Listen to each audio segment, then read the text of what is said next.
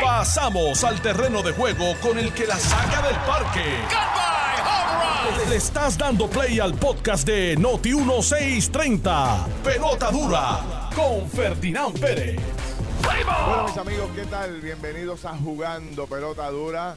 Hoy en edición especial seguimos en la calle visitando múltiples lugares de Puerto Rico. estamos en Isla Verde, aquí en Carolina, y estamos participando de la gran feria de salud que nos trae Premium Medical Service Card, Premium Health eh, Group Clinic y también Premium Pharmacy. Aquí estamos hoy eh, disfrutando de una gran feria de salud. Vamos a hablar de todo lo que está ocurriendo aquí. Esto es jugando pelota dura por Noti 1630, la número uno, fiscalizando en Puerto Rico. Vamos a estar hasta las 12 del mediodía. Este yo sé que es su programa favorito de 10 a 12 y con mucho gusto vamos a estar analizando múltiples temas de lo que está pasando en el país. Entre ellos, bueno, hay unos artículos muy interesantes sobre los problemas que siguen enfrentando las personas de la tercera edad, que cada día tienen menos recursos para poder eh, vivir.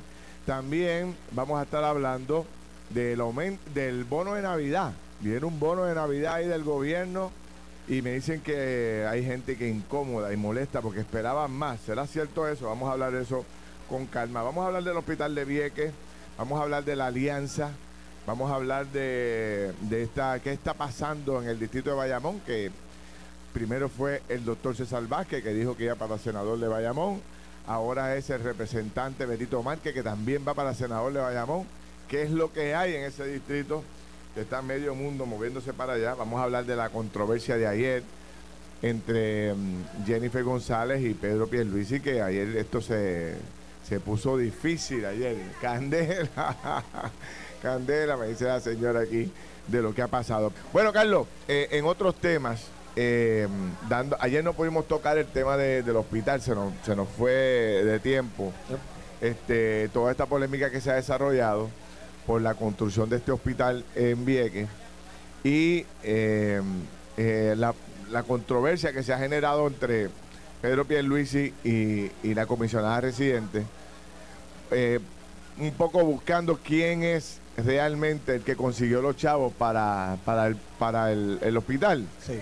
Eh, la primera que disparó fue la comisionada, indicando que ella era la que había conseguido los fondos y que, y, que fue en coordinación con Nidia Velázquez y presenta una especie de reportaje periodístico donde aparece ella, Nidia, recogiendo, o sea, aprobando el dinero y ella dice, y yo no veo el gobernador de Puerto Rico aquí. Eso es lo que ella dice en el video que ella prepara desde su propia oficina. Sí. Entonces, eh, después eh, eh, el gobernador reaccionó incómodo con la con el planteamiento que hace la la comisionada, y él hace la historia de que ella consiguió sin duda alguna unos cuarenta y pico de millones de dólares para la construcción inicial de esto, pero el gobernador decía que si utilizaba ese dinero lo que iba a construir era un CDT glorificado y que él consiguió un pareo de 30 millones más y que entonces ahí está el dinero para construir este verdadero hospital. Pero del bando de la campaña de Jennifer han catalogado, han catalogado esta acción como una mezquindad por parte del gobernador y de su equipo de trabajo. También salió Mellado reaccionando, incómodo. Después hay otro debate sobre esto, de cómo se va a mantener la operación del hospital allá, ¿verdad? Pero esos son otros 20 pesos. Hasta ahí, ¿cómo reaccionas tú de lo que has visto? Pues hay, hay, hay equivocaciones de ambas partes ahí. Y yo te voy a la historia de dónde vienen los fondos del hospital de Vieques. Y lo primero que te voy a decir es lo siguiente. El hospital de Vieques, bueno, mira, voy a empezar por algo, por un mal que hay en la política. Y es el mal del complejo de la falta de reconocimiento.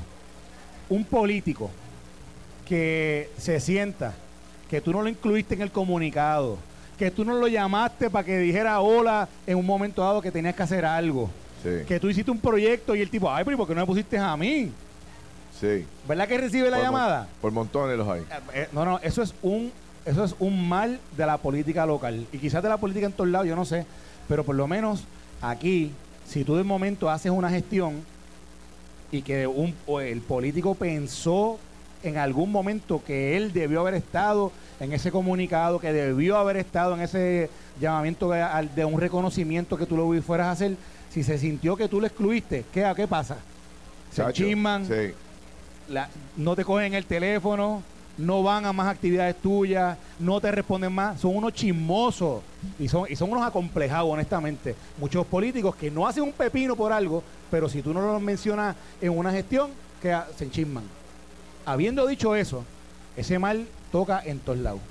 Y en el caso de esto de los fondos, particularmente ahora que estamos dando los fondos del hospital de Vieques, y en el tema de si Jennifer hizo o no hizo, si lo buscó o no lo buscó, la verdad es ella no hizo ninguna gestión para poder llegar al número en que se llegó de los fondos que se, que se aprobaron.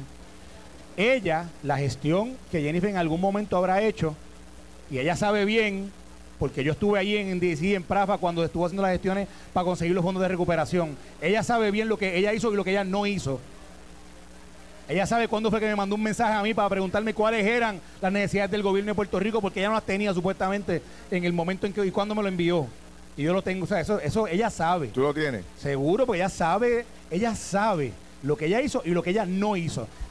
Ah, pero como aquí todo el mundo hay que estar reconociendo eh, de y tú no tienes que tener escapulario ajeno, pues entonces en aquel momento, ah, pues no, pues mira, la comisionada está en todo esto. La comisionada hizo todo esto. Pues si alguna gestión ella hizo, ella lo habrá hecho cuando se pasó aquí un proyecto en el Congreso que se llama el Bipartisan Act, que fue de febrero 9 del 2018, que se firmó en el Congreso de los Estados Unidos.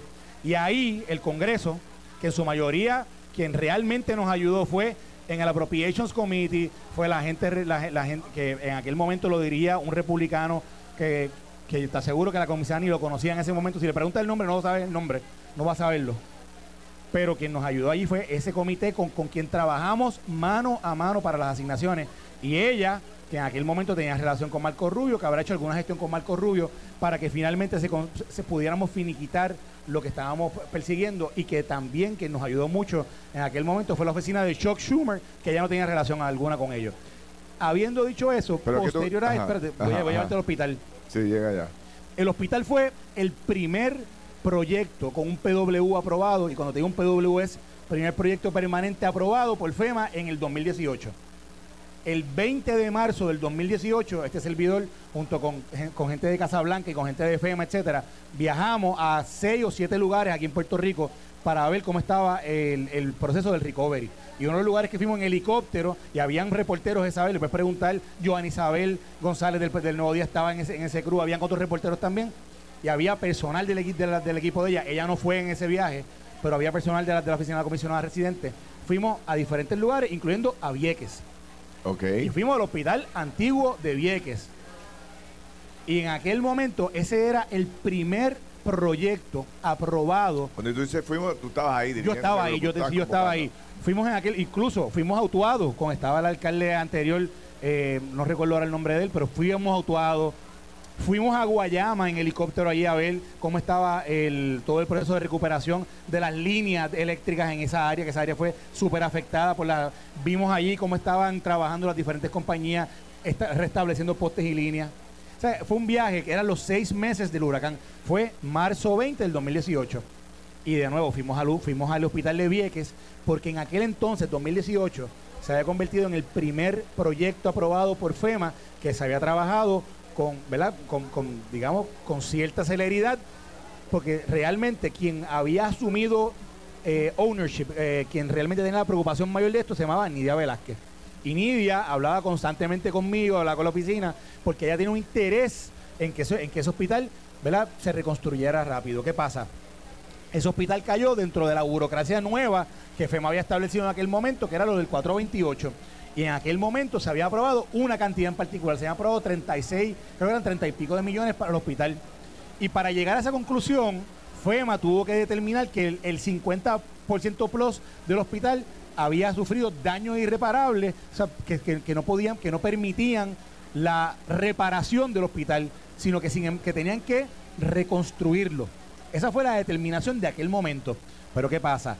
Eh, FEMA había establecido en ese momento un nuevo criterio, un nuevo crisol, un nuevo filtro por el cual tenían que pasar los proyectos, que era un comité, supuestamente un panel independiente de expertos que tenían que revisar las conclusiones que ambos gobiernos, Puerto Rico y FEMA, habían llegado. Y eso fue tres veces a revisión. Y en ese proceso de revisión, que fue para adelante, para, adelante, para atrás, para adelante, para atrás, llegó hasta un punto que ya yo me fui del gobierno y me fui en abril del 2019 y esa decisión final no se había tomado. Y ahí entra una persona que tú conoces, se llama Osmar Chávez, que entró a dirigir el COI 3 en agosto del 2019.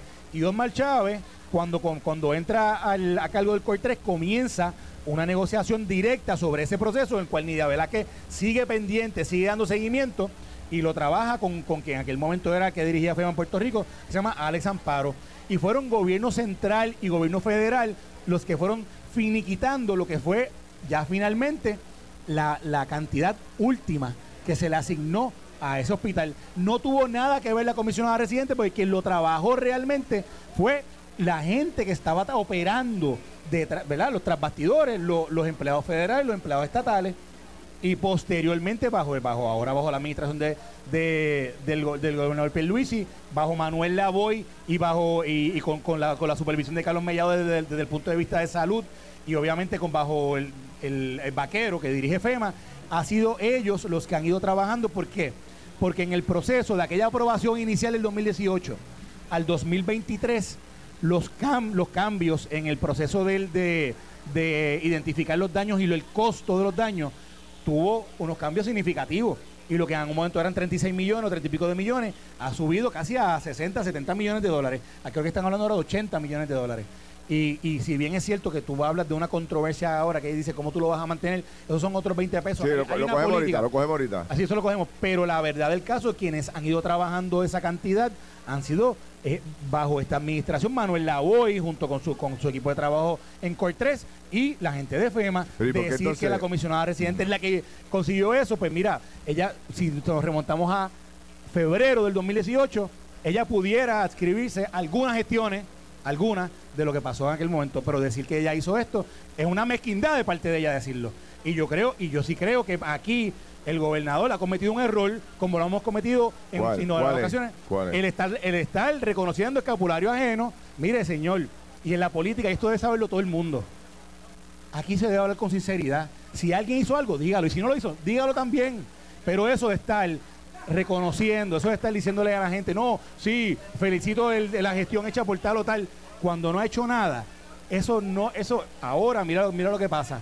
El gobernador le reconoció en algunos momentos algunas gestiones que posiblemente, ¿verdad? Que él entiende que ya hizo, los cuales yo desconozco, porque en este último tiempo yo desconozco realmente ya lo, último del trabajo que, ella pudo haber hecho, pero yo te puedo asegurar que todo ese trabajo final para llegar al, al, número, al número y a, y, a, y, a, y a la final construcción ese hospital, la comisionada ha tenido que ver cero. Pues, ha tenido que ver los, los que han estado trabajando directamente con el issue día a día, que son la gente que trabaja en el COR 3 y la gente que trabaja en FEMA. Y es ellos los que han estado marroneando los números, mirando los, los, documentos, mirando el proceso de reconstrucción, los que han podido realmente llegar a donde está. Y en ese sentido, eso obviamente bajo la o más allá, Más allá de, legislar para que el dinero se asignara Tú entiendes que ella no, todo lo demás lo hizo por tres FEMA y, obviamente la insistencia de, Nidia Velázquez. Nidia Velázquez es la que es, la madrina en los procesos de seguimiento. Nidia Velázquez ha estado detrás, o cuando yo estuve ahí en Prafa, Nidia Velázquez, y es la verdad, Nidia Velázquez estuvo detrás tanto del Hospital de Vieques como del tema de la del tema de reconstrucción en educación. Siempre, esos eran los temas que siempre hablábamos. Y eso es lo que y tu cuestionamiento es si el gobierno sabe esto, porque lo sabe el gobernador y su gente lo sabe, ¿por qué no hablar claro? no Eso es lo que tú planteas. Y entonces darle crédito cuando realmente no tenía. Bueno, porque es el mal de la política. el mal de la política, este mal de la política de que hay que estar dando reconocimiento a todo el mundo, aunque no hayan hecho nada. Y, y Ferdi, tú sabes que esto pasa todos los días. La ley, es más, mira, Ferdi, dime tú cuánto chisme no ocurre entre políticos que si porque no me sentaste al frente, que si porque no me reconociste allí. Yo estaba parado allí y no me viste. Yo no, mira, no. ¿Cuánto pasa? ¿Cuánto no, si visitas el distrito y no lo llamas, te, olvídate. Y, no, y si haces algo para el distrito y no lo incluiste, si vas a repartir una ayuda y no, no, ah, no lo llamaste, porque el, el, el, el complejo del reconocimiento del político es un complejo que mata el proceso político porque está lleno de, falacias y de mentiras, reconociendo, gestiones que no se hacen. No solamente le, le, cuestiona el, los fondos utilizado planteando que ella es la responsable de conseguir los fondos, sino que también lo acusa de, que tiene ese dinero disponible desde hace mucho tiempo y no había hecho nada. Y, en gran medida em, plantean que lo vienen a hacer ahora y ponen la primera piedra ahora y hacen todo este show porque están en medio de la primaria.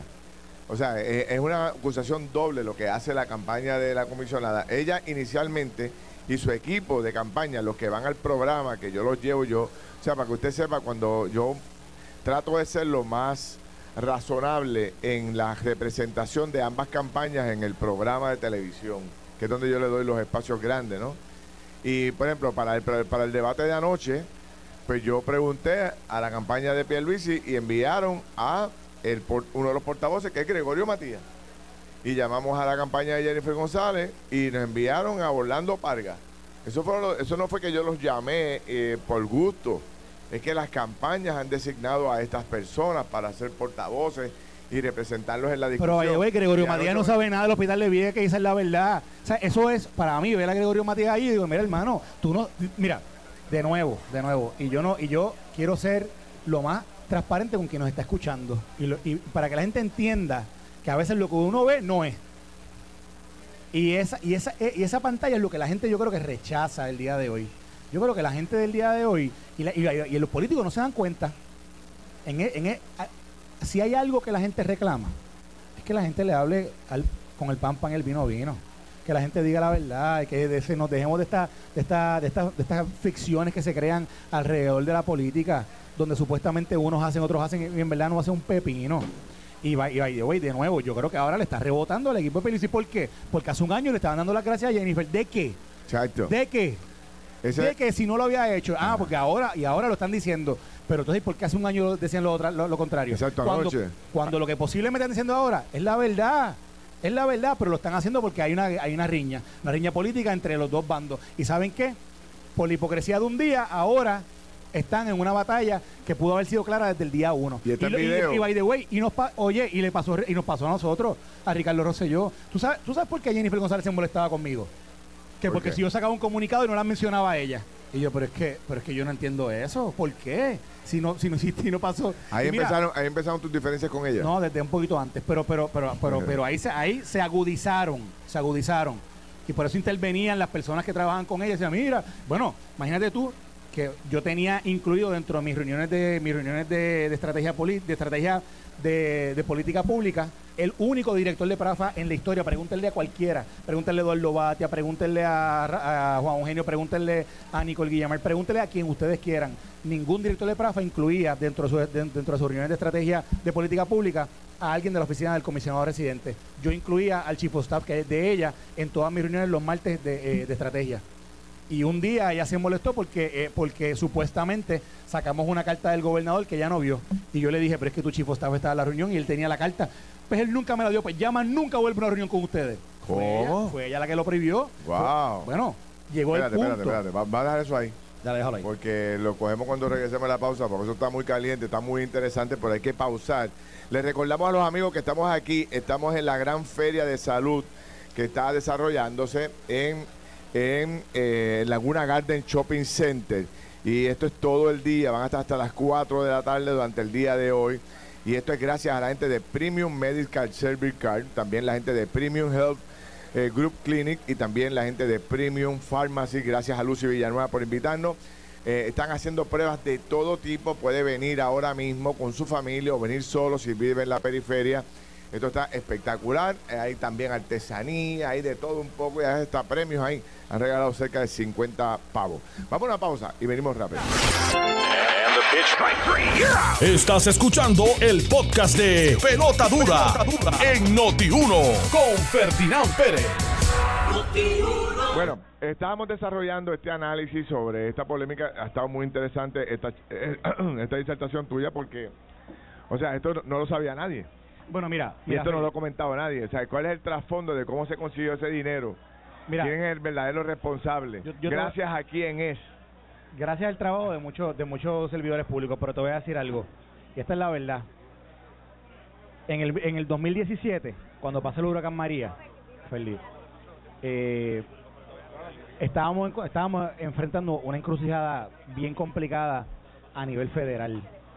Porque cuando pasa el huracán María, veníamos de, de ver la promesa estaba acabando de entrar realmente en, en, efecto. En enero del 2017 fue que realmente promesa entró en efecto. Y la Junta de Supervisión Fiscal comienza a trabajar y operar en ese momento.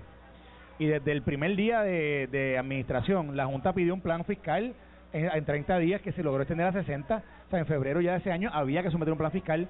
Pero todo esto, ¿verdad? Manejado desde una perspectiva de que el, en el gobierno federal, en el Congreso, estaban bien pendientes de lo que estaba pasando. Tenían una administración nueva en Casa Blanca, era Trump, y, y Trump y su equipo de trabajo tenían que manejar, manejar todo lo que estaba pasando con Puerto Rico.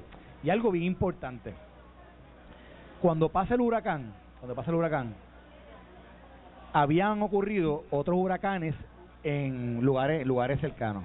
Acababa de pasar Harvey en Houston y acaba de pasar Irma en la Florida. ¿Ok? Así que el Congreso había comenzado a trabajar con paquetes de ayuda, tanto para Harvey por el tema de las inundaciones, como para Irma en el tema de la Florida por los daños que habían ocurrido. Y, de y cuando viene el huracán María a Puerto Rico, ya en Texas habían sometido mayormente proyectos del cuerpo de ingenieros, porque Texas todo lo que pasó fueron inundaciones en, en alrededor de alrededor de la ciudad de Houston, una, uno, unos problemas que tenía que tienen ellos ah, históricos, pero que con el huracán Harvey fue, se rompió, aquello rompió récords en términos de lo que pasó en Houston. Y en eso pasa el huracán María y comenzamos la discusión de los daños de Puerto Rico. Feliz. Tú recuerdas, yo no sé si tú recuerdas lo que se llamó el Build Back Better eso fue un reporte que hizo la administración de Ricardo Rosselló, de la cual yo era parte dirigiendo la oficina de Prafa. Quien estuvo a cargo de eso fue el, el que es hoy secretario de Estado, Omar Marrero. Hicimos un reporte junto con un equipo de trabajo. Es más, te puedo enseñar una foto aquí de las 4 de la mañana que estábamos Omar Marrero y yo en nuestra oficina en Prafa, en DC, trabajando. Se la mandamos al gobernador porque estábamos el equipo de Omar y el equipo mío a las 4 de la mañana todavía acabando el reporte que íbamos a hacer público ese día y que llevamos a Casa Blanca que reportaba que Puerto Rico había sufrido daño de hasta 91 billones de dólares.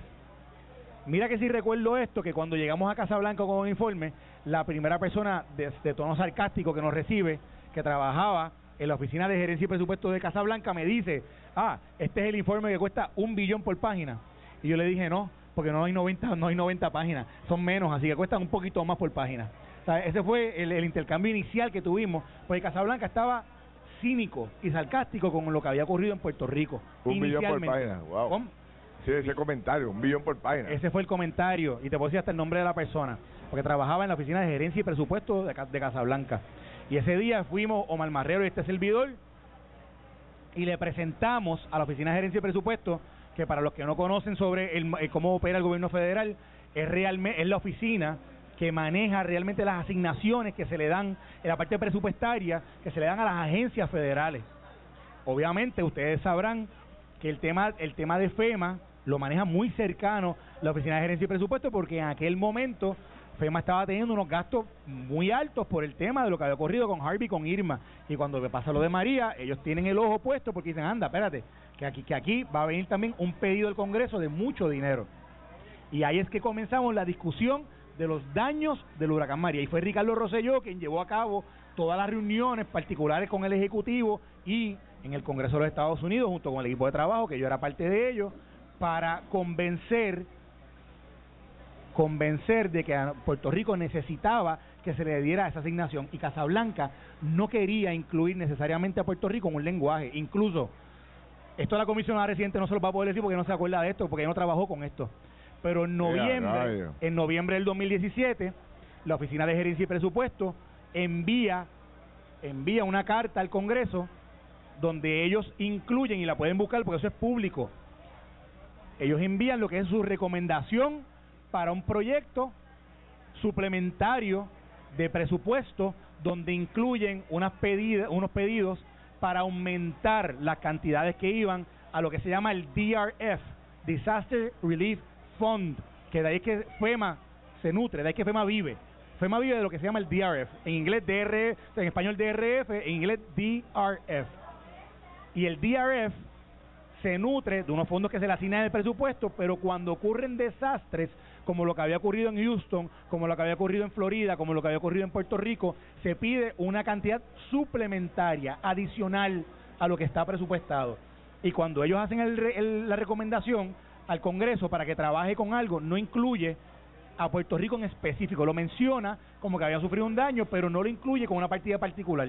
Ellos, ellos determinan que en ese momento supuestamente el, los documentos que le habíamos hecho que le habíamos hecho entrega que ellos necesitaban más información para pedir algo para Puerto Rico. Y yo le dije me acuerdo como ahora en una llamada que teníamos que esto era semanal la gente de Casa Blanca la gente de FEMA la gente de, de, gerencia y presupuesto la gente del National Economic Council la gente del National Security, eh, eh, Security Council. Y la oficina de la comisionada reciente no nosotros, el, Ejecutivo. O sea, no, no, no, no, ella no estaba en esa negociación. incluida, ella no estaba incluida en las llamadas semanales. Y, lo, y la, la invito a que diga lo que ella, ella no estaba incluida.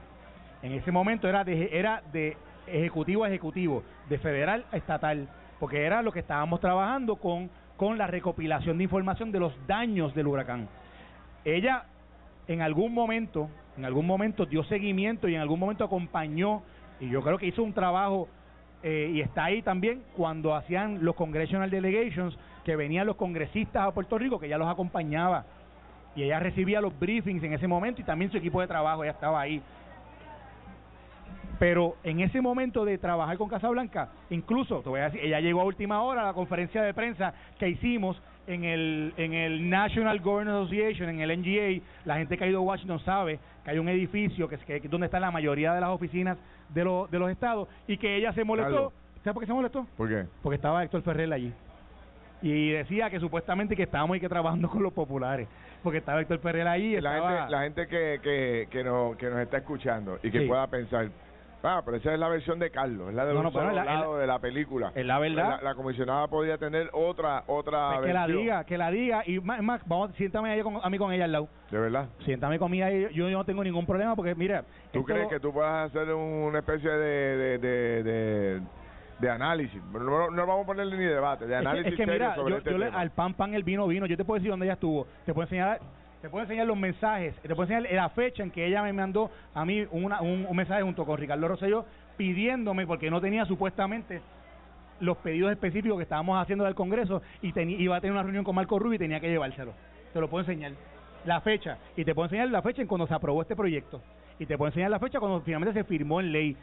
Se firmó en ley el 9 de febrero, así que la aprobación que hubo, by the way, by the way, te estoy hablando de, de septiembre, octubre, noviembre. En diciembre, ¿qué pasó? La Cámara de Representantes, dirigida por Paul Ryan, republicano, aprobó un proyecto, no me acuerdo si fue diciembre 15, lo pueden buscar, diciembre 15 o el 18, no me acuerdo exactamente, creo que creo que fue en esos días. Aprobaron un proyecto antes de acabar el año y en ese proyecto que aprobaron, donde incluían, creo que eran 81 billones, y esto me puede fallar la memoria, no tengo los documentos aquí, pero eran para el DRF no incluía partida directa a Puerto Rico, no lo mencionaba y ella lo celebró y búsquenlo porque eso está ahí lo celebró, pero no había una partida específica a Puerto Rico. Y recuerdo que nosotros no estábamos contestes con lo que había ocurrido y por eso eh, sacamos una carta que yo no me acuerdo si fue el 20, el 21 de diciembre, firmada por Ricardo Rosello, que se le envió al Senado. En verdad se le envió a los cuatro, a los cuatro líderes principales de Cámara y, Senado. La tengo por allí, pero la puedo hasta proveértela al programa para que la pongan. Okay. Esa carta le decía y le, le y hace un llamado al Senado particularmente a que trabajaran con medidas particulares para la recuperación de Puerto Rico, específicas que mencionaran, o sea, que fueran asignaciones directas. Me acuerdo que la Cámara de Representantes en el proyecto que quería aprobar y que finalmente aprobaron, tuvimos que lucharlo, incluía un lenguaje que decía que la, hasta la Junta de Supervisión Fiscal tenía que tener control, ¿verdad?, de la, de la parte de la asignación de los fondos federales de recuperación, que nosotros teníamos una contención en contra de eso, porque la Junta no tenía equipo, no tenía gente para trabajar eso. Y nosotros finalmente en el Senado lo matamos. Con la ayuda de Chuck Schumer, que el, el que es, el, el, líder de la, del líder de la mayoría demócrata, con la ayuda de Chuck Schumer lo matamos.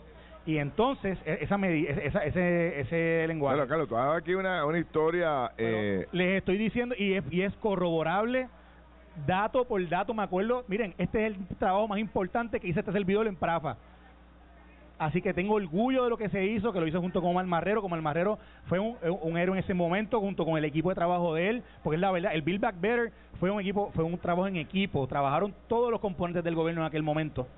Pero fue, fue y es todavía, yo diría, hoy, la pieza que se utiliza como ejemplo cuando van otros estados, otras jurisdicciones que, que, que pasan por un desastre natural, el informe que utilizan como modelo para hacer eh, todo todo todo lo que es el resumen de los daños ocurridos utilizan el Build Back Better porque es, es, un documento muy bien hecho muy bien preparado que, que de nuevo en ese momento incluía los 91 billones de dólares que de daños que había recibido Puerto Rico que cuando miras el proyecto que es aprobado y que, que es firmado por Trump en febrero 9 del 2018 vas a ver que incluye una cantidad ascendente a los 90 billones que incluso después en la pelea que más adelante un año o dos años después un año y medio después, Trump tenía con el gobernador Rosselló pública, mencionaba los 91 billones. ¿Y de dónde venían? Venían del informe que se había preparado por el gobierno de Puerto Rico con, con esa cantidad.